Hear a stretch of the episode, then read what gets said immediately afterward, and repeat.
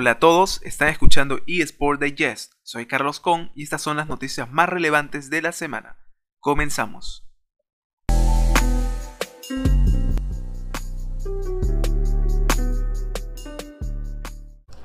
La firma internacional Newzoo pronostica que un cuarto de la población mundial conocerá los eSports a inicio de 2030. La reconocida empresa investigadora de mercados enfocadas en la industria del gaming ha revelado sus predicciones de los eSports hasta la próxima década. En un marco internacional de reconocimiento de los videojuegos competitivos sobre si son o no deporte, la firma, en base a todos sus análisis y estudios anuales, ha pronosticado que un cuarto de la población mundial ya está enterada acerca del movimiento de los eSports. Asimismo, los eSports alcanzarán su punto máximo de espectadores y aficionados, superando el tenis y el rugby en regiones como lo son Europa y Norteamérica. A continuación les contaré las predicciones más interesantes para este 2021. La final del Worlds 2021, que es el torneo mundial de League of Legends, atraerá más espectadores que el Campeonato de las Seis Naciones, que es el torneo mundial de rugby. Los competidores de eSports de alto perfil protagonizarán un comercial global de Nike, Actualmente son muchos los jugadores que ya vienen siendo patrocinados por marcas como lo son Gatorade y Red Bull. Una parte de la población mundial conocerá de los deportes electrónicos. Aproximadamente 1.380 millones de personas conocen el significado de los eSports y su implicancia. Qué fascinante es que este mundo que tanto nos apasiona sea mucho más reconocido para las generaciones venideras.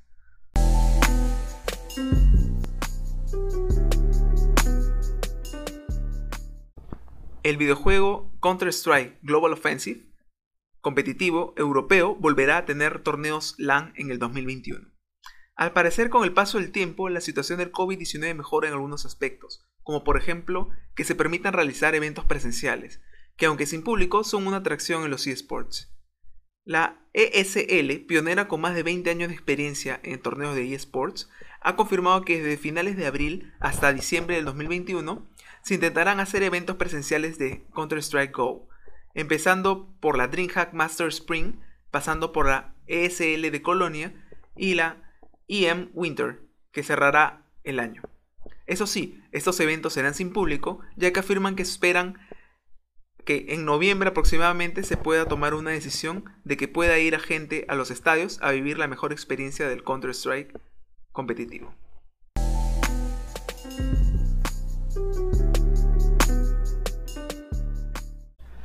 Los videojuegos sostienen a la FIFA en el momento más álgido de la pandemia.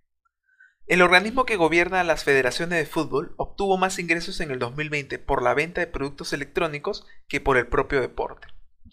La FIFA ha revelado en su último informe financiero que más allá de los esperados resultados negativos ocasionados por la paralización de todo tipo de espectáculos y actividades públicas ocasionada por la pandemia del COVID-19, los videojuegos han evitado el hundimiento total de sus cuentas, de los 266 millones de dólares de ingresos reportados, 158.9 millones, aproximadamente el 50%, provienen de los productos licenciados como son los videojuegos.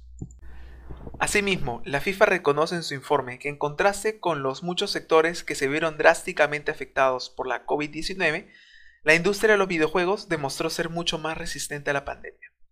Sin embargo, esto no ha sido un golpe de suerte, puesto que la FIFA ha estado preparando el terreno de juego electrónico desde hace ya varios años, y la pandemia solo les permitió comprobar que van por el camino correcto.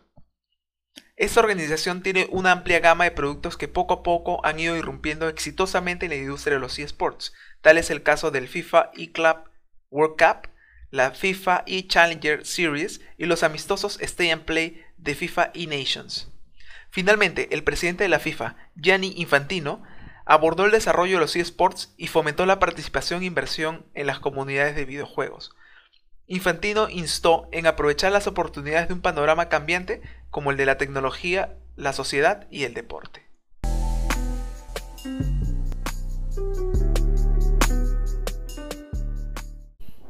Cientos de personas pugnan por comprar un nugget de McDonald's con una forma muy particular.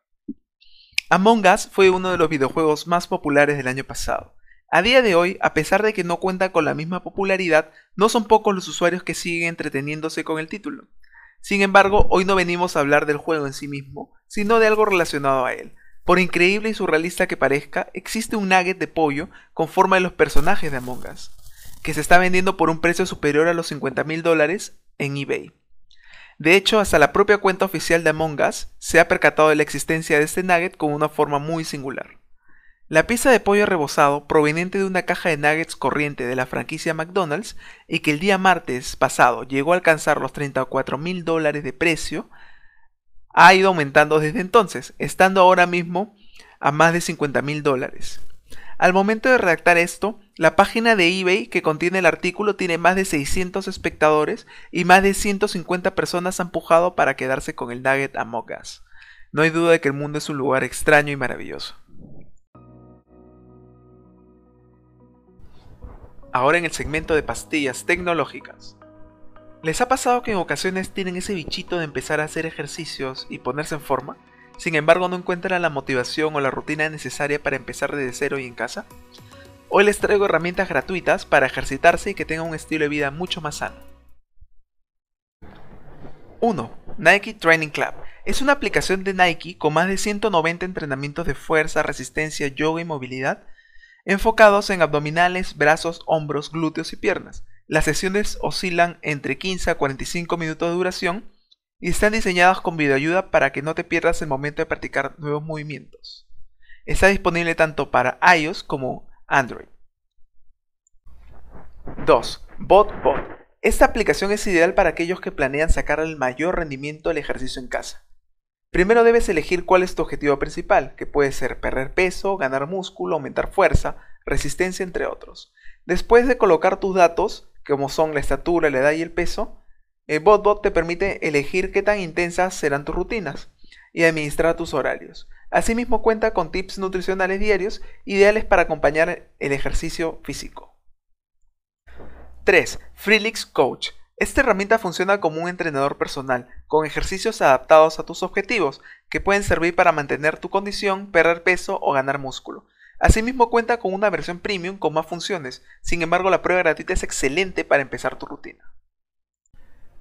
Y bueno, hasta aquí llegamos con nuestro episodio de hoy queridos oyentes. Les agradezco muchísimo que sean parte de este proyecto y que juntos hayamos aprendido un poco más acerca del mundo jugabilístico.